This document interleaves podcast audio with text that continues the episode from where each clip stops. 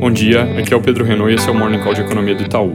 Começando pelos Estados Unidos, ontem chamou muita atenção a movimentação extrema e descolada dos fundamentos que envolveu ações da empresa GameStop e algumas outras, que parece ter sido causada por um certo frenesi de investidores, pessoa física, nos fóruns e redes sociais. Isso é algo que colocou no centro das atenções a discussão sobre risco de bolhas financeiras e a necessidade de regulação que é algo que agora só com a troca de governo já tem solo mais fértil nos Estados Unidos. A gente acredita que ainda é muito cedo para que esses riscos se materializem de forma negativa, mas esse deve ser um assunto que vai ganhar mais destaque daqui para frente e pode até prejudicar as conversas sobre novos estímulos que o governo pretende fazer, principalmente na intensidade desses estímulos. Inclusive, ontem, após o Fed manter a postura de política monetária e afirmar que a discussão sobre alta de juros ainda está longe, o presidente presidente Jerome Powell teve que responder perguntas na coletiva de imprensa sobre esse tema de bolhas e estabilidade financeira.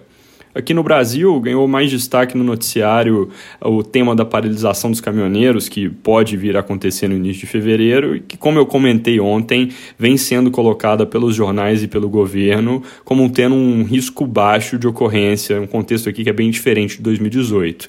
Ainda assim, o presidente Bolsonaro fez um apelo ontem para que a categoria não se mobilize, usando inclusive como argumento a pandemia. Além disso, o governo disse que avalia reduzir PIS e COFINS sobre diesel para compensar o aumento recente de 4,4% no preço do combustível, que vem subindo basicamente porque o petróleo está se recuperando no mercado internacional e o real ainda está bem fraco. Não é claro mesmo se vai ser viável essa redução, porque ela é cara, demanda compensações, mas a mera tentativa pode ajudar a acalmar um pouco os ânimos, principalmente se tomada em conjunto com concessões que já foram feitas para a categoria ao longo das últimas semanas, que trouxeram ali, entre outras coisas, a inclusão do grupo é, entre os prioritários para vacinação. Só reforçando o que tem sido dito nos últimos dias e que a Folha traz hoje mais uma vez, é que o Ministério da Economia vê baixa adesão aos movimentos e, por enquanto, pelo menos, descarta o risco de paralisação. Na política, novas dissidências em favor do Arthur Lira em partidos como Democratas, do próprio Rodrigo Maia e PSDB, que são dois cujas cúpulas tinham fechado apoio ao Baleia Rossi. O jornal o Globo traz que os movimentos têm sido motivados por indicações no governo e ameaça de perda de cargo com retaliações. E aí, com esses movimentos, o Arthur Lira, que já era tido como favorito, amplia a margem para a vitória. O mesmo, em alguma medida, vale para o Senado com Rodrigo Pacheco. Passando para a parte de dados, a agenda carregada hoje. Já saiu agora cedo o IGPM de janeiro, ele veio pressionado mais uma vez, com alta de 2,58% no mês, enquanto o consenso era 2,41%. De novo, impulsionado por commodities que tiveram uma nova pernada de alta recente, principalmente minério, e pelo câmbio que surpreendeu para cima nesse início de ano. Essa é mais uma observação que reforça a leitura de que o Copom deve mesmo subir juros bem em breve. Também saiu a leitura é, final de confiança da indústria, ela veio com queda de 3, 2,6 pontos no mês, exatamente o dobro em termos de magnitude do que tinha sido o movimento de alta em dezembro. Tanto a percepção sobre situação corrente quanto as expectativas recuaram, mas vale lembrar que o nível atual da confiança no setor ainda é bem forte, 111 pontos depois da queda, isso bem acima dos 101 que eram vistos ali antes da pandemia.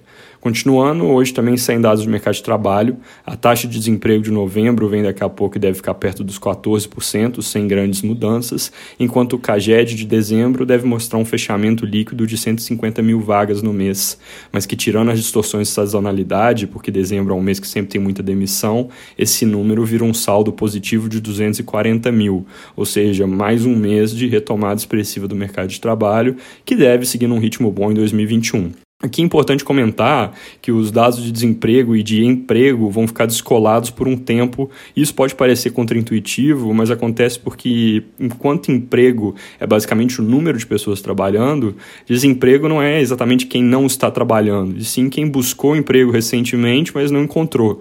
E por causa da pandemia, muita gente simplesmente não buscou. Então o desemprego não subiu tanto quanto seria consistente com o choque em 2020, porque muita gente ficou fora da conta. Com a volta da atividade econômica e redução da necessidade de isolamento, que é o que a gente tem no cenário, o mercado de trabalho ele continua reaquecendo, o emprego aumenta, mas o desemprego não cai tanto pelo movimento inverso ao do ano passado, dado que mais gente vai voltar a buscar trabalho, mas nem todas essas pessoas vão encontrar. Então, tudo isso para dizer o seguinte: apesar de ser um indicador importante, quando a gente pensa em consumo, em renda, o desemprego nesse ano vai dar um sinal um pouco fraco, porque por trás da, de uma certa estabilidade na taxa, o que vai estar acontecendo, na verdade, é que a população ocupada deve aumentar expressivamente entre agora e dezembro de 2021. É isso por hoje, bom dia.